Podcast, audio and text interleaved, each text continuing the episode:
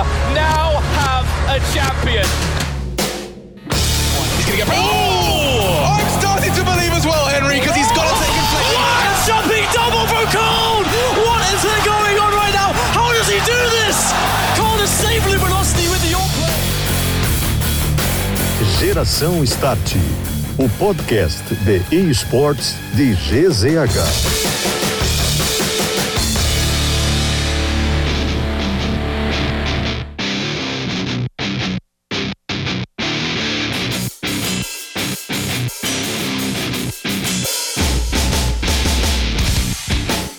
Está dando start, chegamos para a nossa edição número 31 do G-Start, o seu podcast de esportes, de esportes eletrônicos aqui de GZH. Agradecendo a todo mundo que tem acompanhado, que vem curtindo com a gente essa empreitada. Não te esquece de te inscrever lá na tua plataforma de áudio preferida para receber as notificações de no momento que todos os episódios saírem.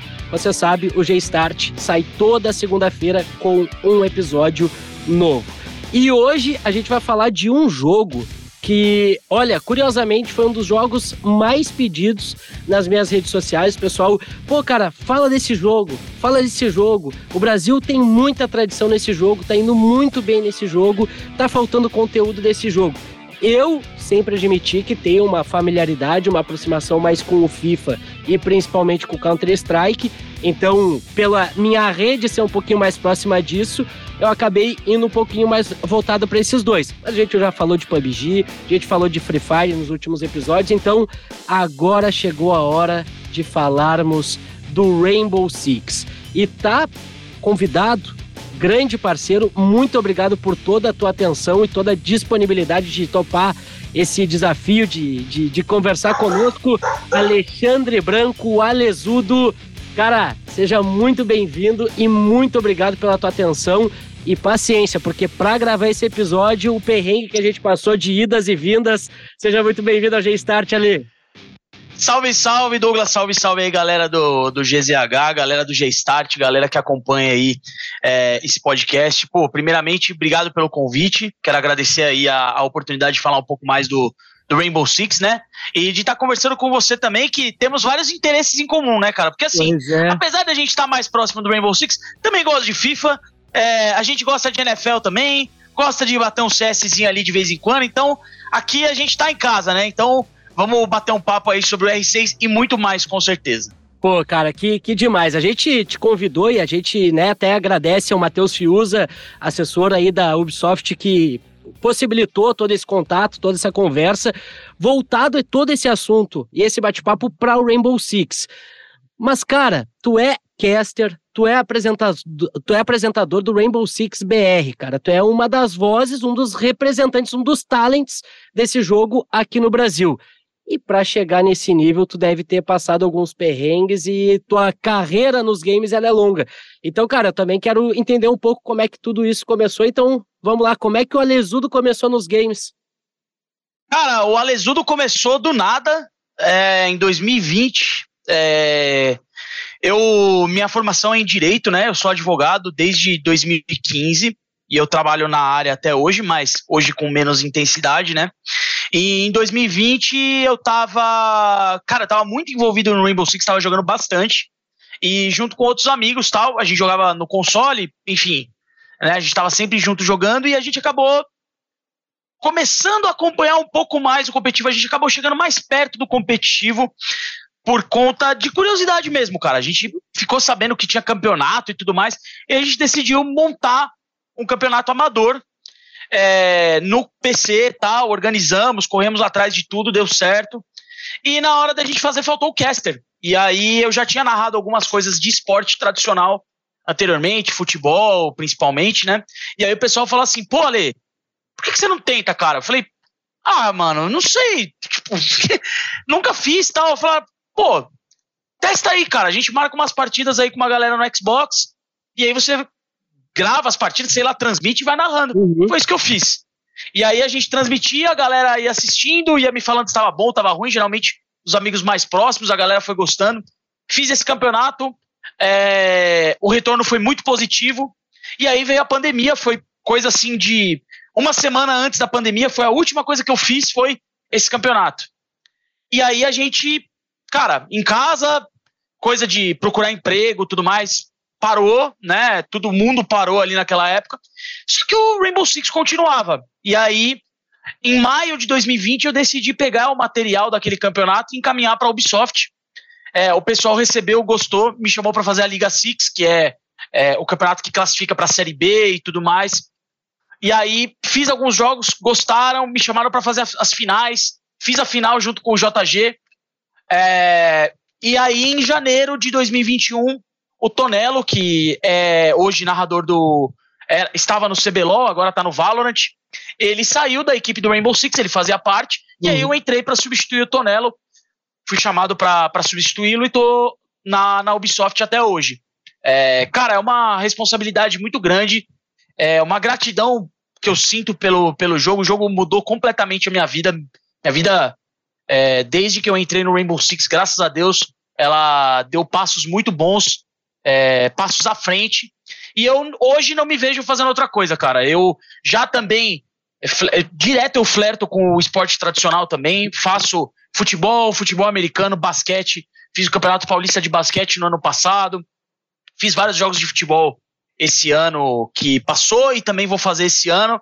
Então acabou abrindo uma nova vertente da minha, da minha vida que eu não sabia que poderia ter sido explorada. É, talvez se eu soubesse antes, eu estaria até um pouco mais avançado nessa caminhada. Mas devagarinho, obviamente, a gente vai galgando aí novos, novos degraus, né? A gente vai criando novos caminhos também, conhecendo mais pessoas e é, fazendo com que as pessoas conheçam o nosso trabalho. Acho que é importante é, sempre levar a sério e poder, mesmo assim, divertir as pessoas, porque é o tempo delas que está ali, né, Douglas? Eu valorizo muito isso. Por exemplo, quando a galera assiste o, ou ouve o seu podcast aqui é, falando sobre algum assunto, ela está doando um pouco do tempo dela para você. Verdade. Então eu acho que é muito importante a gente valorizar esse tempo com o nosso melhor. E eu levo esse compromisso para mim, é algo que norteia aí a, a minha caminhada, que tenho certeza ainda vai muito longe. Pô, cara, essa tua primeira resposta aí, ela, ela me leva a dois, dois pontos, assim, que, que eu quero tratar contigo durante esse bate-papo. O primeiro é esse, mas tu já meio que respondeu. Tu nunca pensou em ser narrador quando tu era criança, então, por exemplo. Isso foi algo que apareceu. Cara, eu, assim, eu tive muitas experiências dentro de estúdio de rádio quando eu era mais jovem. O meu pai, ele fazia um programa numa rádio comunitária, era um programa de esportes, e eu, desde muito novo, eu frequentava ali e tal. Meu pai também, ele, meu pai é comerciante e tal.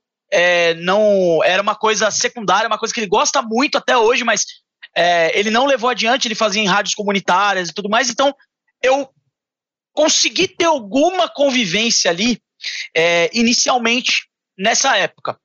E meu pai também gosta de narrar. Meu pai gosta de, de narrar alguns jogos. Eu assisti ele fazendo é, ali de perto, ali na, na rádio, né? também rádio comunitária, nada muito grande. Meu pai chegou até a receber propostas para trabalhar em rádios maiores na época aqui em São Paulo, mas ele tinha as coisas dele, não quis é, passar para esse lado, sabia que ia ser difícil conciliar. E é uma pena, viu? Porque meu pai seria um excelente narrador esportivo. Meu pai tem o, tem o dom. É, e assim, o que, que aconteceu mais adiante, né? Cara, eu gosto muito de esporte. Eu assisto tudo que você pode imaginar. É, em relação a esporte. Eu parou qualquer coisa ali, eu tô assistindo, seja vôlei, handball, hockey, qualquer coisa eu tô assistindo, cara. E assim, narração sempre mexeu comigo de alguma forma. É, eu gosto muito de assistir, por exemplo, aqueles vídeos. É, os americanos têm muito costume de fazer isso, né? Os maiores momentos do esporte na do, última década. E aí você percebe aquelas narrações e fala, cara, que animal que esse cara fez, sabe? É, é, você dá uma grandeza muito grande para um momento ali. O narrador, ele é muitas vezes visto. É, a, aliás, ultimamente, né, eu, eu diria isso para você, Douglas. O narrador tem sido muito estigmatizado de uns anos para cá. É, como às vezes alguém que é clubista, alguém que é chato, que pega no pé, que fala alguma coisa que não tem nada a ver. Mas a grande verdade é que a gente não consegue dissociar grandes momentos do esporte de uma grande narração. É, eu acho que isso é fundamental a gente perceber. Eu acho que, inclusive, passando já, tangenciando um pouco o nosso meio, o Casimiro tem feito isso, tem trazido isso de volta uhum. com uma importância muito grande. Ele fez questão de colocar um narrador na live dele, porque ele sabe que o narrador ele engrandece, ele traz emoção. Isso sempre mexeu comigo, cara. É, não imaginava que fosse ser a minha carreira, que seria o meu caminho. Mas sempre mexeu comigo. Eu sempre gostei de ver, sempre gostei de acompanhar, sempre tive os meus favoritos. Poder emprestar o, o, a minha impressão de um momento ali pro Rainbow Six, que é o jogo que eu mais gosto, pô, é de uma honra enorme, cara. É, e eu quero continuar fazendo isso. É, mas eu não pensava, se você. Como, como, você me perguntou, né? Pô, se você me falasse há 10 anos atrás que eu ia estar tá narrando hoje em dia, pff, eu ia falar pra você, você tá maluco, cara. Não, não tem nada a ver. essa, essa situação da, do narrador ser parte de grandes vitórias, de grandes conquistas, isso a gente traz muito do, do esporte tradicional, principalmente do futebol, né? Que é onde a gente tem essa memória muito mais afetiva. Pô, uh, se for pegar aqui no, no, Rio Grande do Sul, em Porto Alegre, muita gente naquela época onde a gente colocava os toques do celular, músicas, muita gente botava narração de gol. Muita gente é. narração de lance, e com certeza em São Paulo é assim também, ou era assim, e muita gente, pá, ah, cara, tu lembra do gol, do lance, tu lembra da narração. Tu sempre lembra, lembra daquele detalhe, tu sempre, tu lembra de quando começa a narração até o lance da, da glória, até o lance da, daquela emoção que tu explode. E, cara, daí trazendo do esporte tradicional pro esporte, tu toca num ponto muito importante.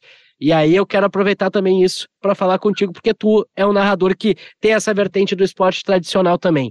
Narração do esporte tradicional no esporte eletrônico, ela cabe? Como é que tu tá vendo isso? Porque, como tu disse, tu, o Casimiro trouxe o narrador, tu tem essa característica. E o Gaulês tem aquele outro jeito dele. Como é que tu vê isso? Cara, eu acho que tem espaço para tudo. É, eu acho que a narração do esporte tradicional cabe sim, acho que isso está mais do que provado. É, se você for é, até, não sei, a gente pode pegar aqui de 2020 para cá, é, os melhores casters de esportes, eles são parte vital das transmissões. A gente pode citar, por exemplo, o Shep no, no LoL, é um cara que faz um trabalho muito bom lá. E não querendo puxar a sardinha pro, pro meu parceiro, né, pro meu amigo, mas para mim o melhor narrador de esportes se chama André Leal, também conhecido como Meligene. O cara é um monstro e o jogo fica mais bonito na, na, na voz dele. Em compensação, Douglas, eu acho que a galera que tá procurando uma outra opção não gostava. E é ótimo que a indústria tenha percebido isso e queira trazer algo diferente eu acho que as duas figuras podem coexistir. O que eu não gostaria de ver é que uma tentasse é, desvalorizar ou afastar a outra. Tá? É, por exemplo, eu bati esse papo com o Raza, que é o maior streamer de, de R6 aqui no Brasil. É, eu falei com ele na. Eu estava trabalhando na BGS né, esse ano e trabalhei no stand da Team Liquid e conversei muito com ele lá. E eu tava falando com ele, pô, por que, que você não, um, não coloca a narração nossa, durante o seu bate-papo tal lá com a galera, durante a sua stream. E ele falou para mim uma coisa que eu não tinha pensado. Ele falou, cara, é, muitas vezes se eu colocar, eu acabo prendendo, a galera acaba prendendo muito mais atenção na narração e no jogo do que no que eu tô falando, naquela resenha que tá sendo construída ali em volta.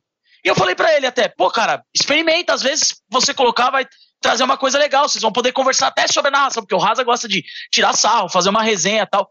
E é legal isso. Eu acho, eu acho bacana. Eu acho que os dois podem coexistir.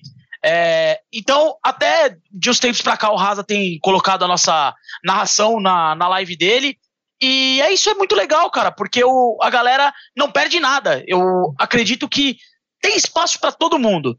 Eu, por exemplo, não acho legal é, você não ter o narrador ali Número um, porque eu sou dos anos 89. Eu sou de 89, posso falar que sou dos anos 90 ali. A gente tá acostumado a assistir jogo assim. Eu sou né? de 90 alguém... também. Eu sou de 90. É... Então, a gente tá acostumado a alguém guiando a gente pelo jogo, né?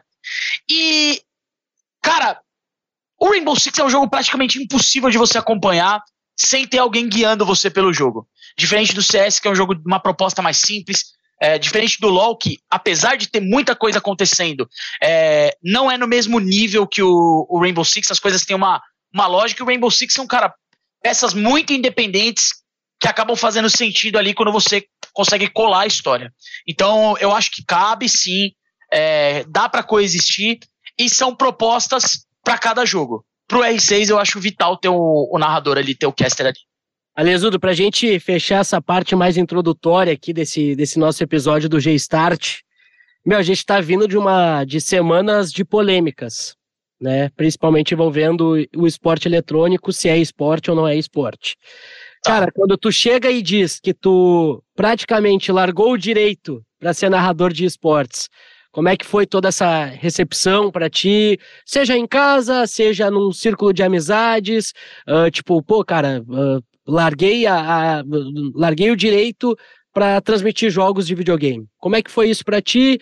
Uh, se quiser comentar sobre a fala da Ana Moser, pode falar, mas o, o foco aqui é como é que foi para ti essa transição, essa mudança do, de uma carreira que ela é promissora e muito tradicional, muito bem respeitada no, no, no círculo tradicional da, da né, do, do, do, dos cidadãos, enfim, e nessa né, situação de tu migrar para os esportes eletrônicos. Cara, Assim, a primeira recepção, a primeira coisa que eu tive que fazer um pequeno exercício assim de aceitação, se, eu, se é que eu posso dizer isso, foi comigo mesmo. Uhum. Porque. Por que, que eu tô te dizendo isso?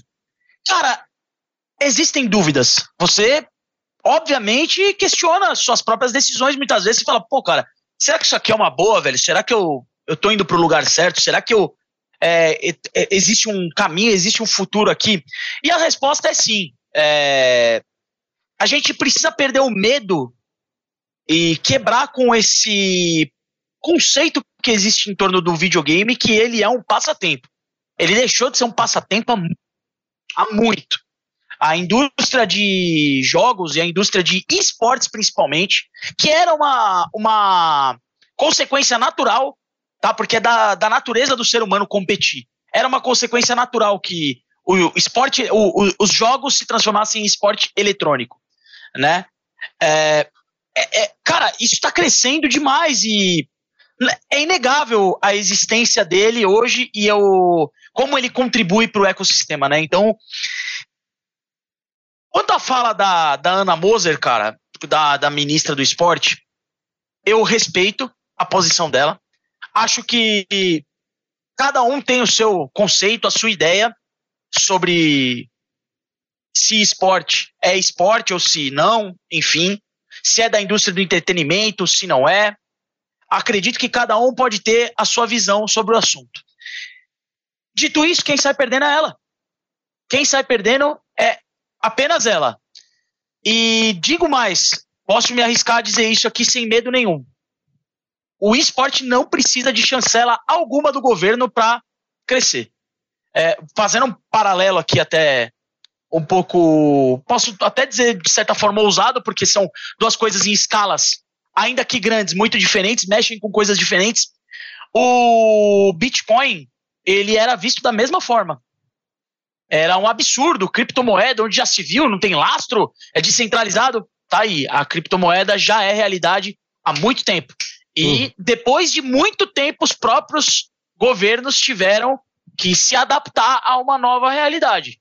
É, Discute-se, enfim, tudo que é, é, tudo que é assunto vai ter muita discussão sobre vários, é, vários polos ali, várias coisas, mas o fato é, existe, é inegável, vai continuar crescendo, quer a Ana Moser queira, quer o governo queira, quer não. E a grande verdade é que nunca precisou do governo para crescer certo? E vai continuar crescendo, cara. Vai continuar crescendo. E é uma pena que as pessoas não vejam dessa forma, porque, cara, a realidade bate e ela bate rápido. Daqui a um tempo, Douglas, eu não tenho dúvida disso, cara. O esporte como a gente conhece, ele vai ter que ceder espaço para o esporte eletrônico. A molecada, ela tem já uma tendência de enveredar para o eletrônico e não para o tradicional. Então a gente pode estar tá conversando aqui agora, a gente tem ali os nossos 30 anos tal. É muito difícil para a gente aceitar essa realidade. Para molecada, já não é. Né? Já não é. Então, é, quem sai perdendo é só quem vê, o, vê o, a, a indústria como algo contrário ao que é esporte, é a essência do esporte, que passa muito longe, né? É, e a gente fala muito, essa nossa geração dos anos 90 é realmente essa situação, né, do, do passatempo, muita gente falando que não, não ficar tanto tempo na frente do videogame, aquela coisa toda. Enfim, agora que bom que, que a gente conseguiu, mesmo depois de um tempo, entender que a gente estava certo já nos anos 90 em relação às possibilidades que, que esse jogo ou que todos os jogos nos levariam. Alesudo, seguinte, vou abrir meu coração para ti, tá? Eu Abra. horroroso no Rainbow Six. Eu, eu também, relaxa. Eu tentei jogar uma vez, tá? E talvez esse tenha, esse tenha sido meu erro. Eu tentei jogar no console. Eu tentei jogar no console. É, é difícil. Se, no, se no, no, PC não é mais fácil. Porque o que que acontece? Uh, antes de voltar a jogar CS na minha vida, eu era muito mais do FIFA, aquela coisa toda. Joguei um pouquinho de Fortnite e entrou o COD na minha vida. Warzone. Ah, sim. Certo. E aí, jogando Warzone, eu conheci um cara que faz stream e é bom pra caramba, e inclusive é campeão de Rainbow Six o Zigueira. Certo. Então assistiu o Zig, assistiu o Zig, assistiu o Zig. Aí eu sei eu vou fazer uma live, de, uma live de Rainbow Six. Aí ele foi lá, e aí eu peguei uma promoção, acho, na PSN na época, que tava de graça o Rainbow Six. Eu disse, tá, vou baixar. Vou jogar. E cara, não rolou, mano. Tentei, tentei. Pra Nilbas como eu, fala um pouco desse Rainbow Six e por que ele é tão, tão apaixonante, Alesudo. Cara, vamos lá. É... Seguinte. O Rainbow Six é um jogo muito complexo. É, de uma a, a, ordem de complexidade do Rainbow Six acredito que seja das mais altas entre os jogos de, de tiro em primeira pessoa, né, os famosos FPS.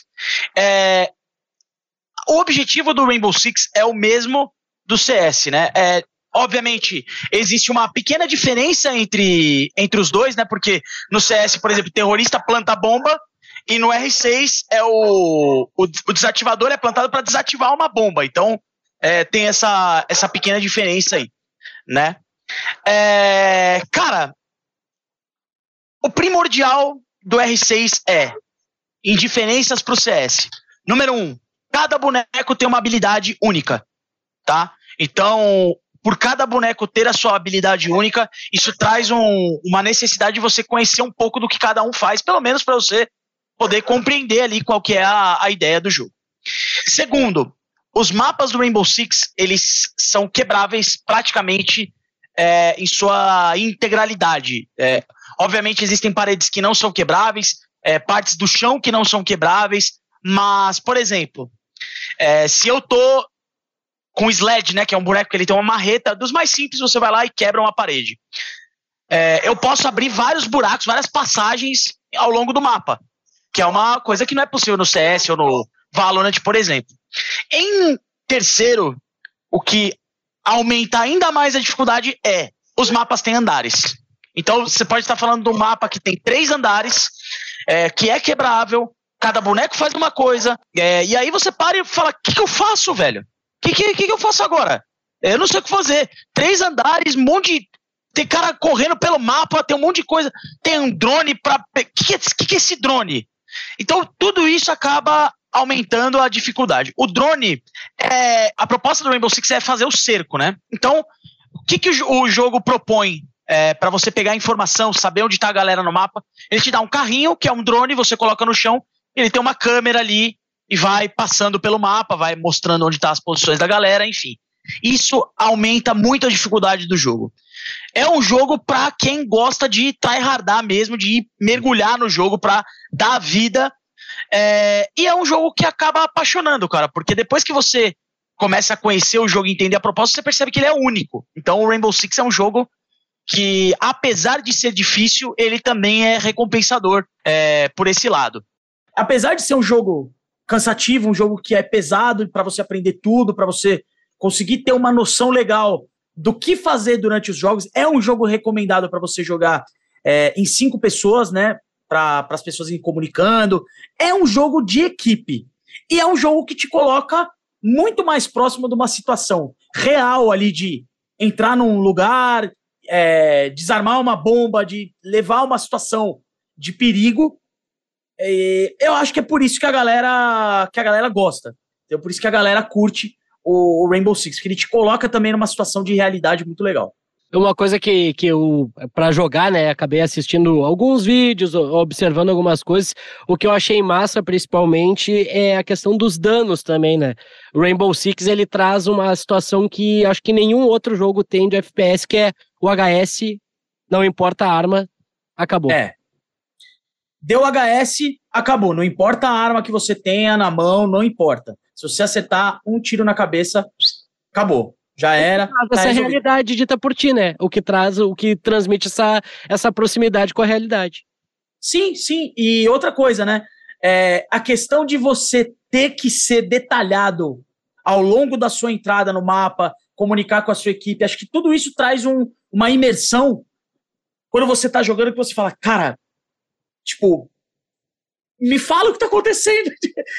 dá, dá aquela, aquela adrenalina, né? E, pô, situação de clutch ali no, no Rainbow Six, por exemplo, você tá com um, você tá sozinho contra três, sozinho contra quatro, pro. A, a, defesa, né? O ataque tem o drone e as defesas têm as câmeras ao longo do mapa. E aí você, estando na defesa ou ataque, você tem a galera te passando informação, tem a galera. Ó, oh, o cara vai abrir em você agora, ó, oh, o cara tá subindo escada, tá vindo pelas costas. Isso tudo coloca todo mundo dentro do jogo como equipe. E isso acaba sendo também muito legal, porque é, é, muito legal e muito estressante, tá? Deixo claro, porque você joga CS, você sabe do que eu tô falando. Às vezes, jogar em equipe é um desafio. É. Mas acaba também trazendo essa, essa questão da galera comunicar e cooperar.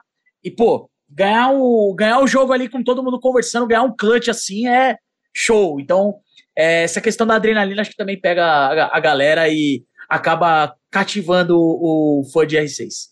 E como é que é o retrospecto brasileiro no Rainbow Six? O Brasil já é campeão mundial, né? O Brasil já é campeão mundial. É... Existe uma conversa, né? Uma, digamos assim, uma briga entre torcedores, né? Vou explicar um pouco porque você tem ao longo do ano o Invitational, que é um, o maior campeonato, uhum. e você tem os Majors, que são campeonatos menores, ainda que mundiais, tá? A detalhe, Ubisoft... ah. detalhe, no caso do CS, o Major é o mundial. Então, Exato. é uma situação um pouquinho mais, um pouco diferente, só para a gente não, não se perder. Isso. No R6 é assim: você tem o calendário começa com os regionais, aí você tem os majors, são é, no cal calendário atual são três, né? Na partir da próxima temporada a gente vai ter algumas mudanças, serão dois, mas tem regionais, major para juntar todo mundo e jogar ali da, naquele aquele trimestre, né? Quem foram os melhores do mundo vai, vão se juntar no Major e aí vão jogar. E ao final da temporada, vai ter agora em fevereiro, você tem o Six Invitational, que é, é o campeonato, o maior campeonato de R6, são 20 equipes, as melhores de cada região ao longo da temporada participam. O Brasil já tem um Invitational, foi vencido pela NIP é, em 2021. A NIP já tinha sido vice-campeã em 2020. E Majors nós também temos alguns. Uh, a gente tem um Major da FaZe, a gente tem um Major da Team One. É, além disso, nós temos uma Pro League, que é um campeonato já extinto, é, vencido pela Team Liquid, que é a maior organização aqui do, do Brasil, né? O, a, a, a organização com maior torcida, podemos dizer. E é daí que nasce a briga. Como um bom gaúcho, você sabe muito bem que o Grenal é mais do que rivalidade, né, cara? É. E, e pra galera aqui no Rainbow Six, é a rivalidade com a Team Liquid, né? Naturalmente, essa rivalidade acabou crescendo, acabou aumentando, e a torcida da Liquid fala que a Pro League é mundial. A galera que não torce pra Liquid fala que não é, aí já viu, né, Douglas? Aí o, o bicho pega. A Liquid é o Palmeiras?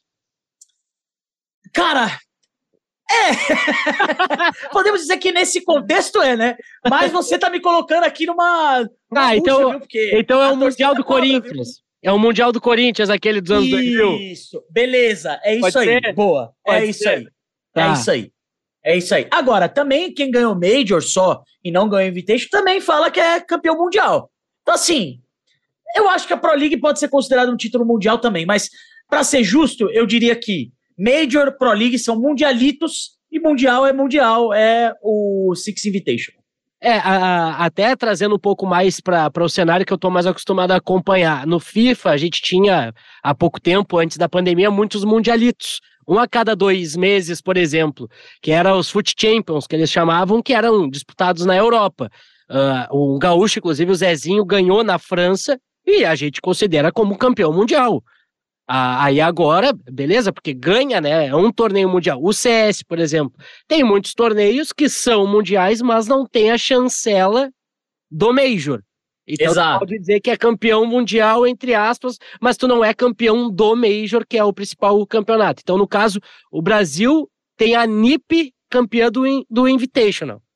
Isso aí. A é NIP ganhou o maior título que você pode vencer no Rainbow Six. Campeã mundial, venceu o Six Invitational em cima da Liquid, inclusive, em 2021. Boa, Lesudo. E agora falando dessa temporada de 2023, na, na real, então, para entender, é de fevereiro a fevereiro, de março a março a, a temporada, porque a gente já tem um Invitational e, pelo que tu explicou, é o último campeonato da temporada, é isso?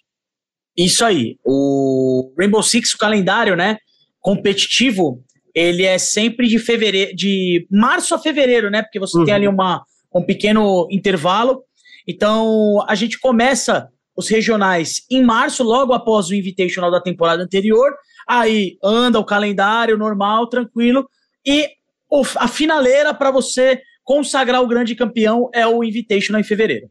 Bom, e a gente viu, acho que faz duas semanas aproximadamente, que a gente já tem alguns representantes confirmados e inclusive o último é Los One, é isso? Exatamente. É... Esse ano a gente teve algumas mudanças, cara, e vou ser bem sincero, eu fui contra essas mudanças porque elas reduziram a possibilidade da gente ter mais times no brasileiros no, no Invitational. Na verdade, não só brasileiros, mas da nossa região latino-americana. É... Mesmo assim, a gente já tinha três vagas garantidas e a quarta seria uma vaga através do qualificatório. E com isso, quatro equipes brasileiras se classificaram aqui na região Latinoamérica. E a Los One foi a última porque ganhou o qualifier fechado do Invitational. Nós tivemos duas fases de qualificatória, né? O qualifier aberto, onde qualquer um podia participar, e o fechado só com times convidados ali, times já do circuito competitivo, alguns outros de é, Série B, enfim. E aí a Los One venceu, cara. É, é um time jovem com muito potencial aí. E nós estaremos mais uma vez, Douglas, muito bem representados no, no Invitational. A Liquid está vindo muito forte. É um time que tem um potencial enorme para essa temporada, desde a chegada do Lagones aí. É, eles cresceram muito, foram vice-campeões do Major, do último Major, né? É, e o time, com essa formação, só tem três meses. É algo bem recente. Então, a, a, eles ainda não alcançaram nem a superfície do que eles podem fazer ainda como equipe.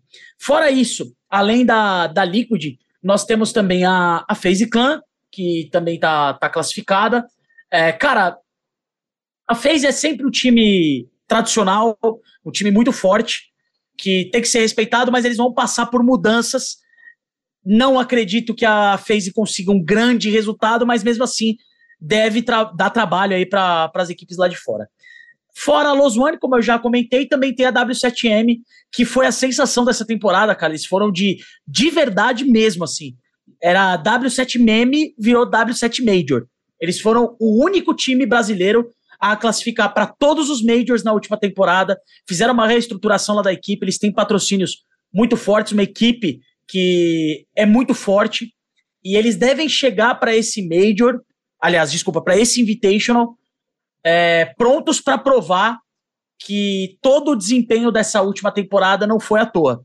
Eles têm realmente uma qualidade muito grande. Eles têm a experiência do Júlio, que foi campeão com a NIP do Invitational de 2021 por lá, e isso vai ajudar eles demais. Eu acho que a W7M é um dos favoritos entre os brasileiros para chegar nas cabeças aí junto com a Liquid nesse Invitation. E todos os jogadores das quatro equipes são brasileiros ou tem algum estrangeiro?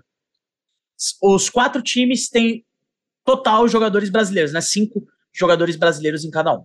Bom, se tivesse que ranquear aí, tu já deixou um spoiler aí da W7M sendo lá nas cabeças. Tu acha que ela é a, a grande favorita entre os brasileiros? Olha, eu diria que entre os quatro times, eu colocaria hoje é, Liquid, porque venceu a W7M na final do Brasileirão de 2022. Aí eu colocaria embaixo W7M, aí Los One. Eu ainda quero ver a FaZe jogando. Eles vão passar por mudanças. Mudança no Rainbow Six sempre envolve uma série de fatores ali para que o time tenha sucesso.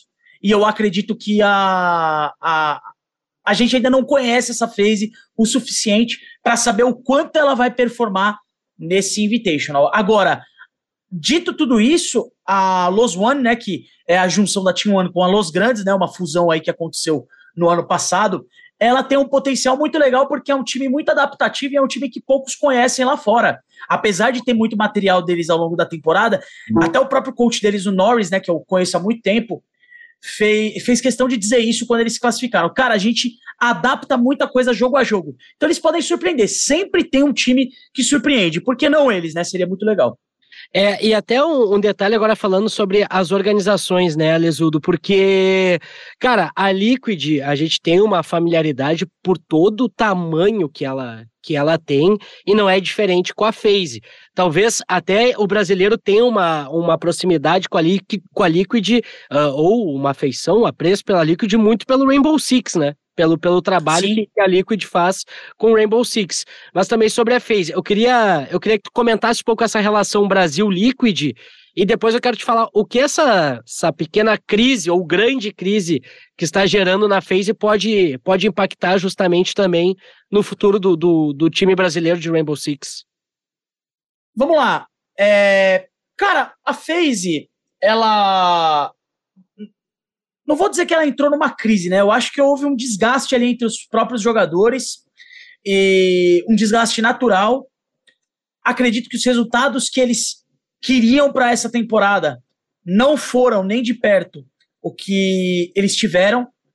Eles passaram muito longe dos objetivos e isso naturalmente cria um desgaste, acaba criando ali uma, uma situação que precisa ser remediada de alguma forma. E aí a gente sabe que é muito complicado você lidar com cinco jogadores que estão acostumados a competir ali no alto nível o tempo todo. É, é sempre difícil. Então, com isso, eu acredito que a FaZe tenha optado por fazer essas mudanças. Espero que sejam mudanças para complementar o que eles têm de melhor, que é a qualidade individual dos jogadores por lá. O Cyber é um jogador fenomenal. Souls também é excelente. E o Astro também é um jogador muito experiente. Eu acredito que com isso eles consigam, com as mudanças certas, eles consigam a qualidade que eles precisam para competir em alto nível. Sobre a Liquid, é uma organização também grande como a FaZe, né? A FaZe, uma das maiores organizações de esportes do mundo. E a Liquid, cara, desde o começo, o grande diferencial dela é que a Liquid nunca tratou o Brasil como opção, sempre tratou como prioridade. E você percebe isso na criação de conteúdo, na dedicação para se aproximar do fã. Eu acho que, e eu acho também, né, além da óbvia presença do Zigueira e do Nesk, é, que é o maior nome do, do Rainbow Six competitivamente falando, o Zig já era um streamer consagrado e veio a ser profissional aí de, de Rainbow Six, isso aumentou muito a popularidade da Liquid, mas não é tudo, né? Você tem que cativar o torcedor da forma certa. E isso fez com que a torcida da Liquid criasse um vínculo e o investimento deu certo.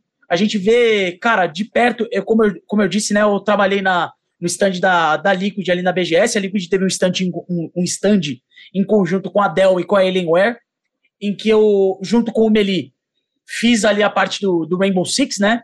Uhum. A, a parte do Siren Play, de jogue com os pros e tudo mais. Foi muito legal. E você percebe, cara, que existe uma vontade genuína de crescer dentro do mercado brasileiro, não só de explorar ele. Você entende a, a diferença do que eu estou querendo dizer, né? Claro. É, é, muito mais, é muito mais do que capitalizar e ganhar dinheiro em cima. É questão de, cara, criar um vínculo, trazer a galera para perto, se sentir parte de alguma coisa. E a gente sabe que é difícil aqui no Brasil, Douglas. Não sei se você vai entender o que eu estou querendo dizer, mas acredito que você vai conseguir identificar por algum paralelo com o CS. Não basta você chegar no Brasil com papo, com conversa. O torcedor brasileiro, ele gosta de ter uma ligação visceral com o time para o qual ele torce. Não adianta você chegar aqui com dinheiro, com jogador, com isso, com aquilo, com o que eu faço, eu aconteço. Título, cara, você pode até ganhar. E vai acontecer. Se o seu time for bom, se o seu trabalho for bem feito, você não precisa da torcida para ganhar título. A torcida ajuda, mas ela não entra no servidor. Agora, isso não significa que você vai criar uma relação de longo prazo sustentável e que você vai ter um mercado a explorar e a ganhar com isso é, aqui no Brasil. E a Liquid, para mim, é exemplo de como você deve tratar o torcedor aqui no Brasil. É, a Liquid faz questão de aproximar o torcedor da sede, da Liquid, né? Da Liquid que está lá na Holanda ou lá na, em Santa Mônica, lá na, na Califórnia. E eu acho que faltou isso, cara, de várias organizações aqui no Brasil que já trabalharam e trabalham com o Rainbow Six. Faltou muito. Faltou muito.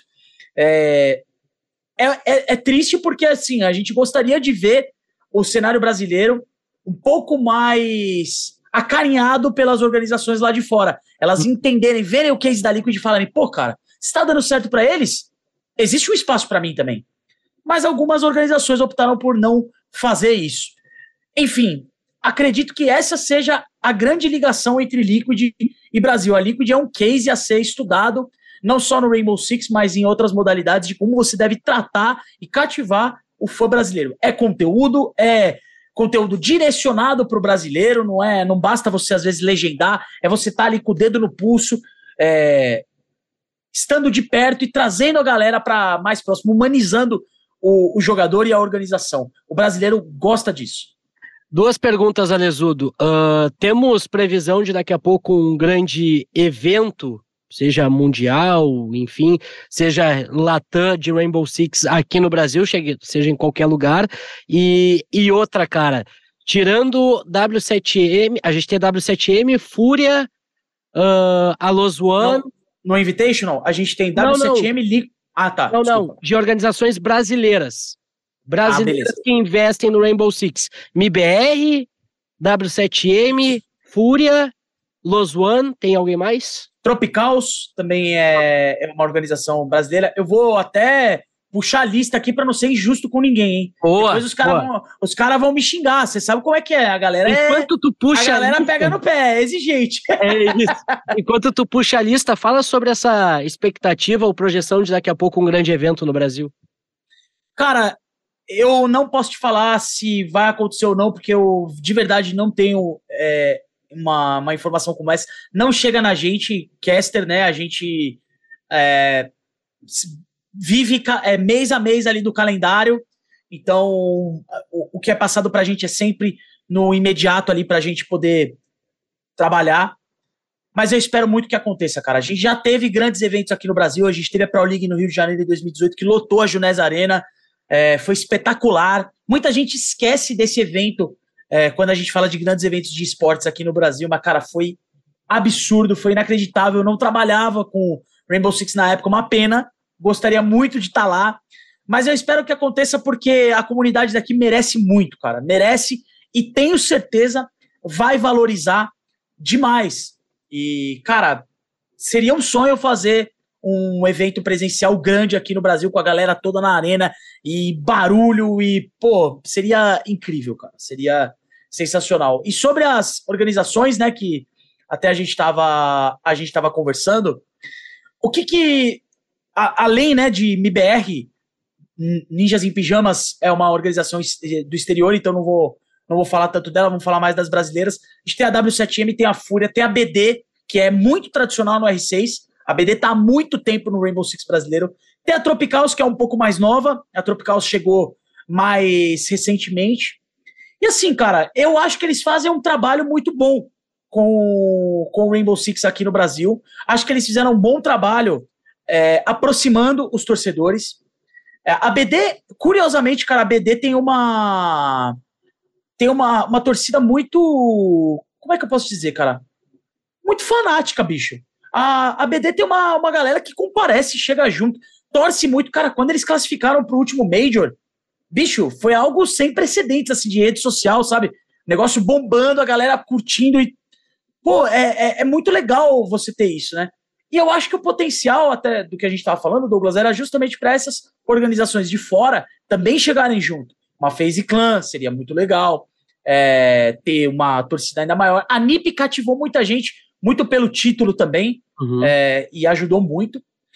Recentemente a gente teve a 00 Nation que chegou, mas já, já foi embora, né? A 00 Nation teve um período aqui de uma temporada no Brasil.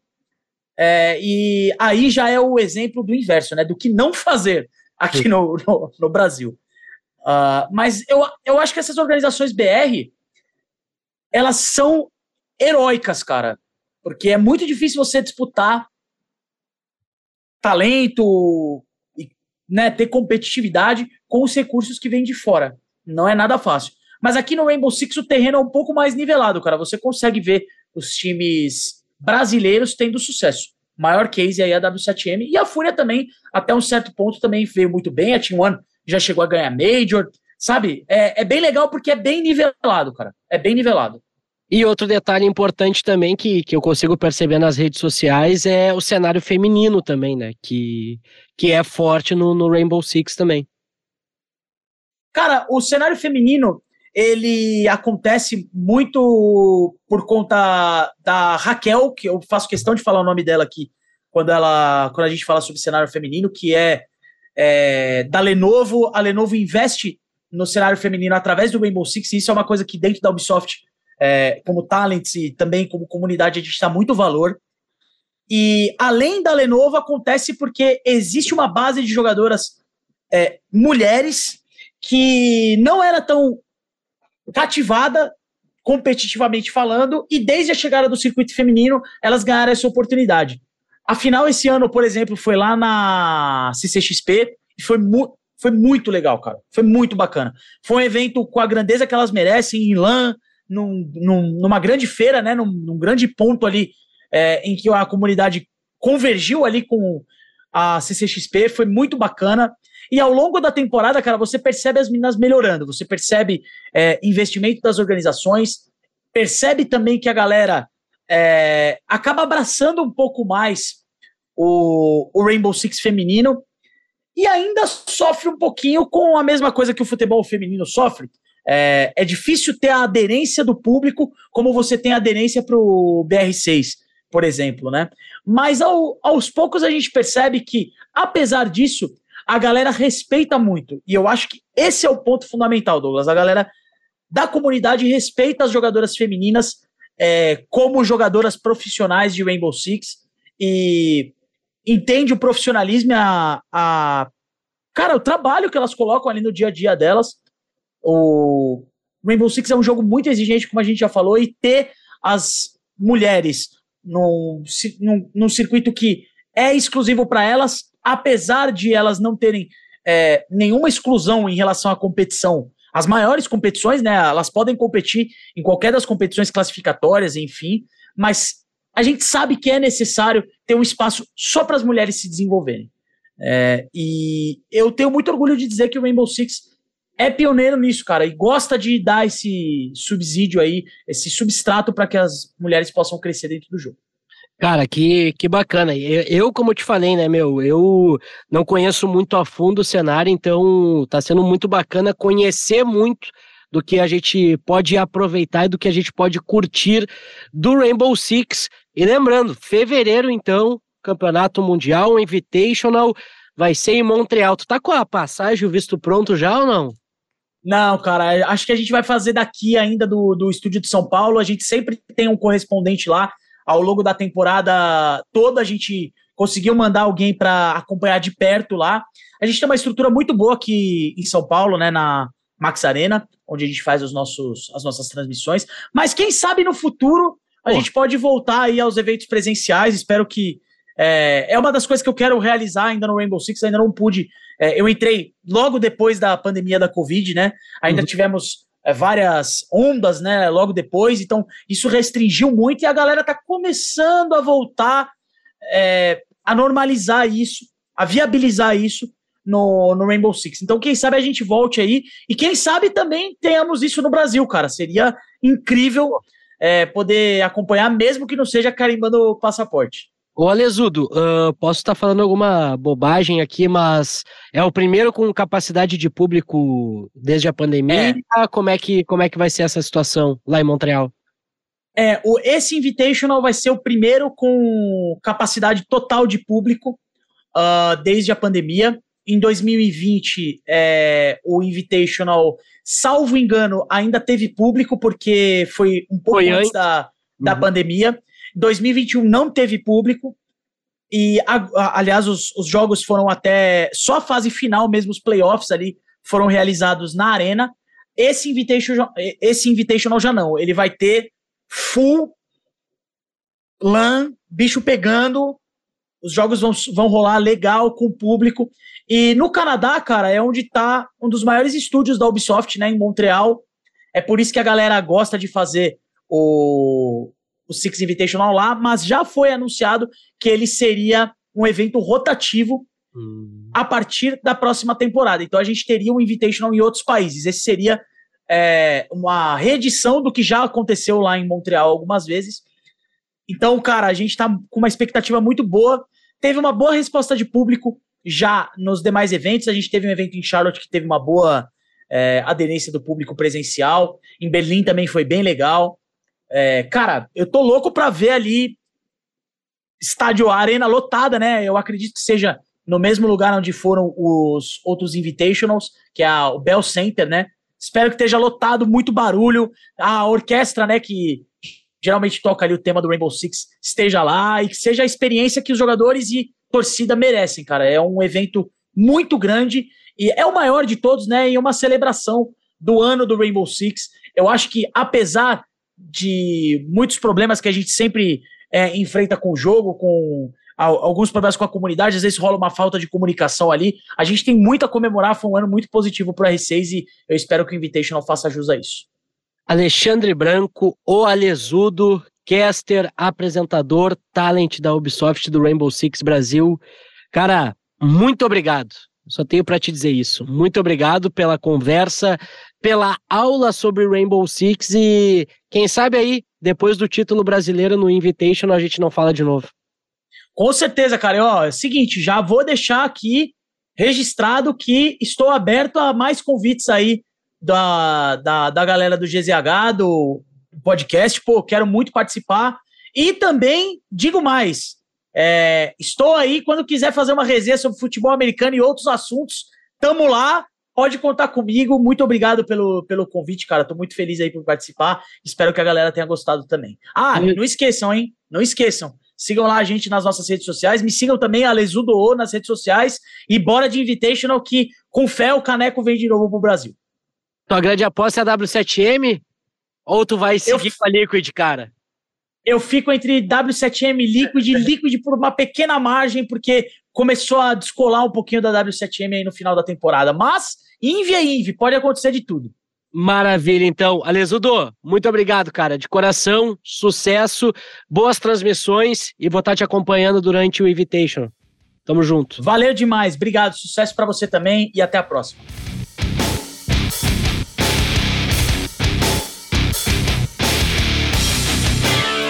Esse foi o G-Start com Alesudo Alexandre Branco, ele que é caster, apresentador da Ubisoft, também do Rainbow Six BR. Ele tá sempre lá em todas as transmissões do Rainbow Six e a gente está apresentando um pouco mais esse jogo para ampliar esse universo dos esportes eletrônicos aqui no G-Start, aqui em GZH. Pessoal, muito obrigado pela parceria, por estarem conosco aqui no G-Start. Repetindo, não esquece de dar aquela moral de te inscrever lá nas plataformas de áudio digitais para receber o alerta sempre que o episódio novo, que um episódio novo estiver saindo no ar. Toda segunda-feira tem episódio novo do G-Start. Não esquece de dar aquela moral também nas redes sociais, no arroba Douglas Demoliner no Instagram e no arroba Demoliner no Twitter. A gente volta na semana que vem. Muito obrigado a todos. Tchau!